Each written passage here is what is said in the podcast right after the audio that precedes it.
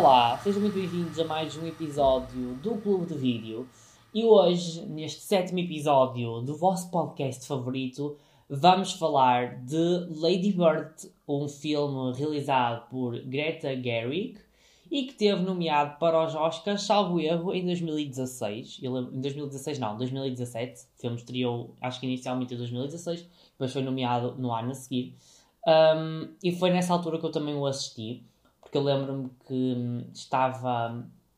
Tinha o meu primeiro blog, o Preto Vermelho, e eu lembro que estava a fazer assim umas críticas para, sobre os filmes dos Oscars e calhou ver o Lady Bird. Uh, eu posso-vos dizer que eu na altura não, não gostei assim muito deste filme. Na altura fiquei, não digo desiludido, eu acho que gostei, mas não foi aquela coisa que muita gente achava. Mas eu agora vendo uma segunda vez, e porque eu acho que. Eu, eu decidi vê-lo mesmo porque eu acho que. Eu acho que depois, anos mais tarde, ler críticas, ler sobre este filme, acabei por perceber que é preciso uma certa maturidade para o entender e um, um, é preciso estar num certo estágio da vida para perceber os temas que se tratam neste filme e que atualmente dizem muito respeito também à minha vida e dizem muito respeito a coisas que aconteceram há relativamente pouco tempo e coisas que também vão acontecer.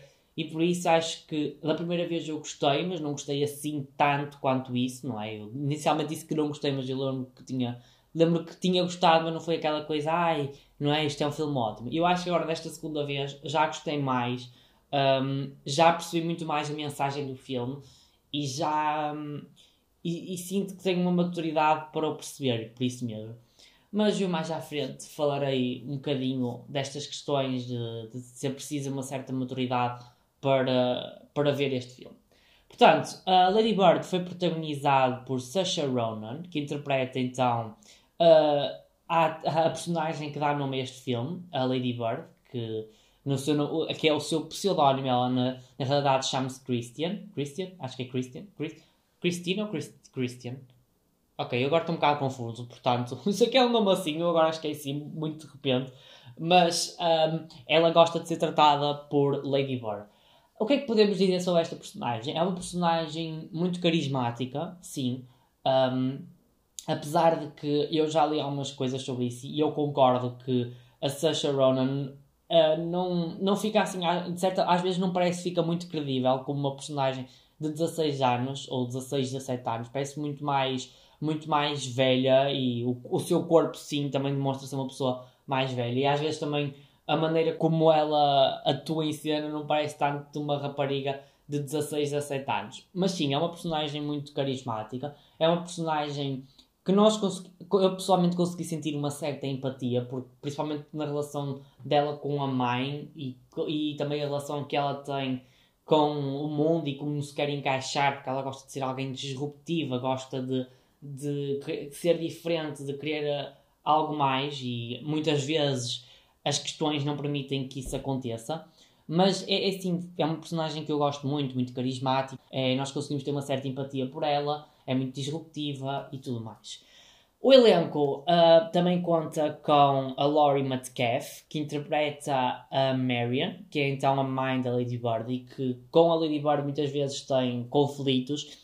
É, é não só um conflito geracional, sim, porque a mãe viveu, viveu de outra forma, uh, a mãe é, digamos, alguém que tem uma mais maturidade que a Lady Bird, e muitas vezes ela é muito fria, mas eu acho que ela, esta personagem não é fria por natureza, eu acho que é mesmo a vida que a fez tornar fria, porque há as, questões do Larry, que é o pai da, o pai da Lady Bird e marido da Marion, uh, perde o emprego, tem depressão e esta, esta Marion acaba por ter um mundo sobre ela e muitas vezes ela é muito ríspida com os filhos, principalmente com a Lady Bird, porque ela quer que ela tenha boas notas, porque ela está a pagar um colégio privado à filha para lhe dar um bom futuro. Ela quer que a filha às vezes ganhe um bocadinho de tino nas coisas e muitas vezes a Lady Bird não quer. E ela acaba por ser alguém assim muito, muito agressiva porque carrega muita coisa sobre si e, e obviamente compreende porque é que ela é mesmo assim, no fundo. Portanto, é uma personagem que eu também consegui relacionar-me muito e perceber muito bem o lado dela. É uma personagem muito bem interpretada, tal como a Lady Bird. Depois temos o Tracy Letts, que interpreta o Larry. O Larry é, digamos, o polícia bom de casa e ele ajuda muitas vezes a Lady Bird, por exemplo, na questão do, do dinheiro para, para a universidade. Ele dá o dinheiro às escondidas.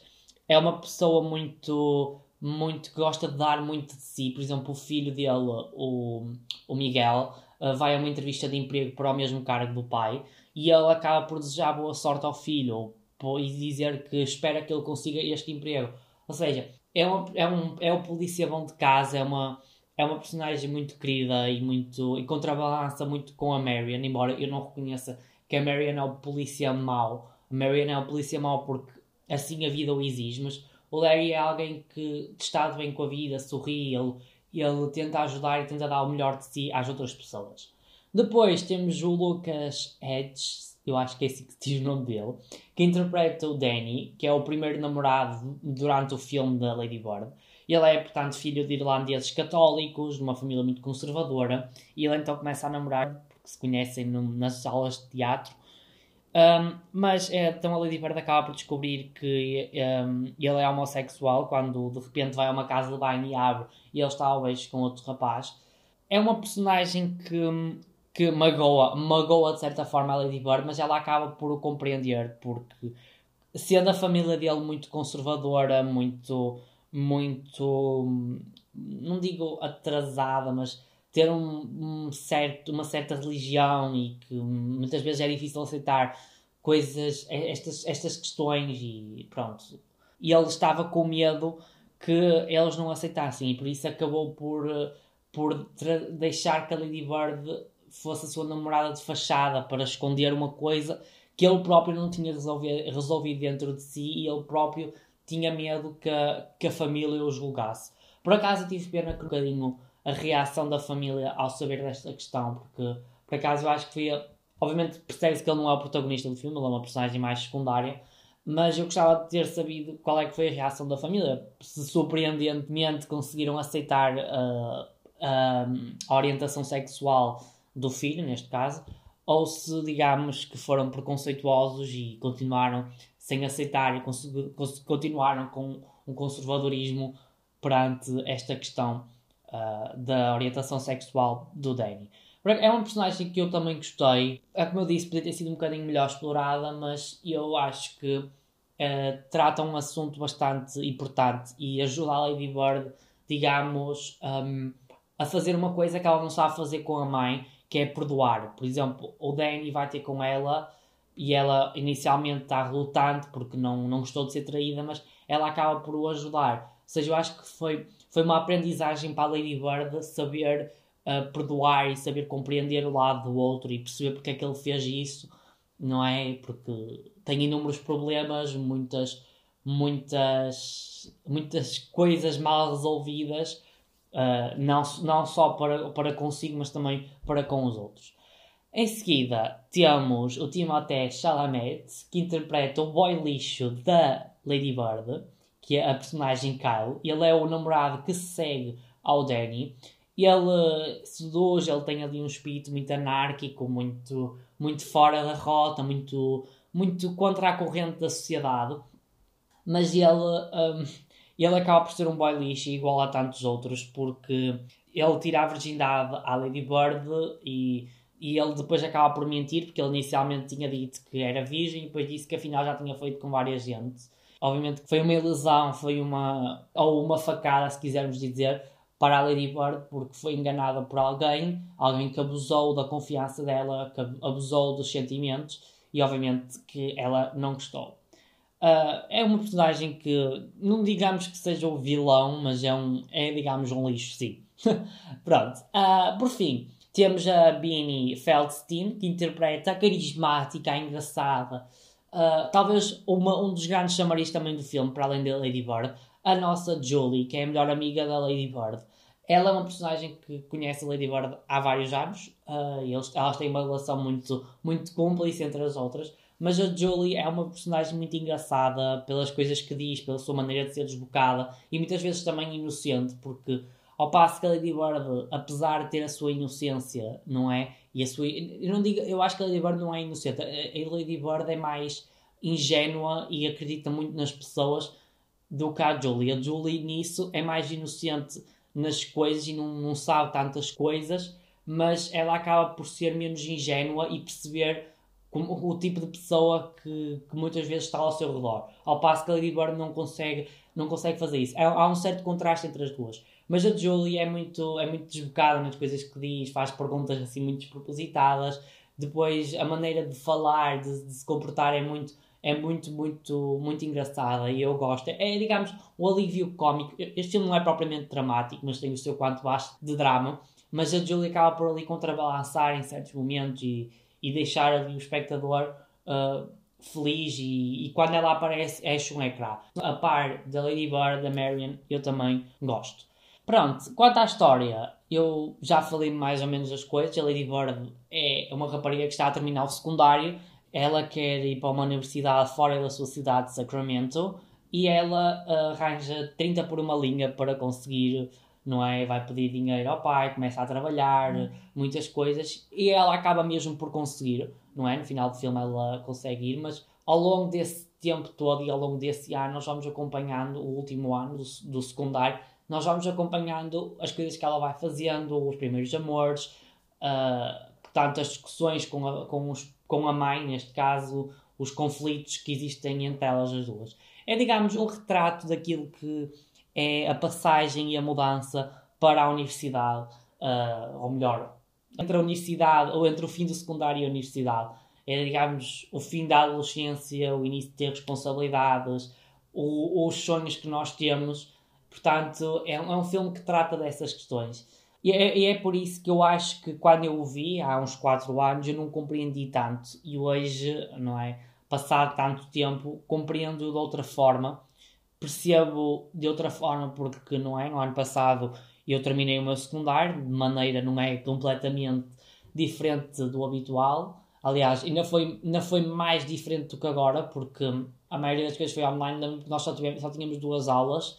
Portanto, uh, foi uma coisa totalmente oposta, mas obviamente que passei pelo processo das minhas dúvidas de ter os meus sonhos, não é? Eu pessoalmente na altura tinha, tinha a ideia de ir para um curso, depois acabei por ter as minhas dúvidas e isso levou-me ao estado em que estou hoje, não é? No estado em, em, em querer mudar de curso e vou mesmo mudar de curso, mas eu, eu percebo muito a história atualmente por isso mesmo, porque um, eu acho que, como já passei por estas questões, e, e eu comparo muito este filme ao, ao, ao Boyhood, ainda que de outra maneira, eu, eu acabo por ter mais empatia pela personagem principal e perceber como é que ela está e como muitas vezes não é fácil uh, ter desilusões amorosas, não é fácil vermos os nossos sonhos castrados.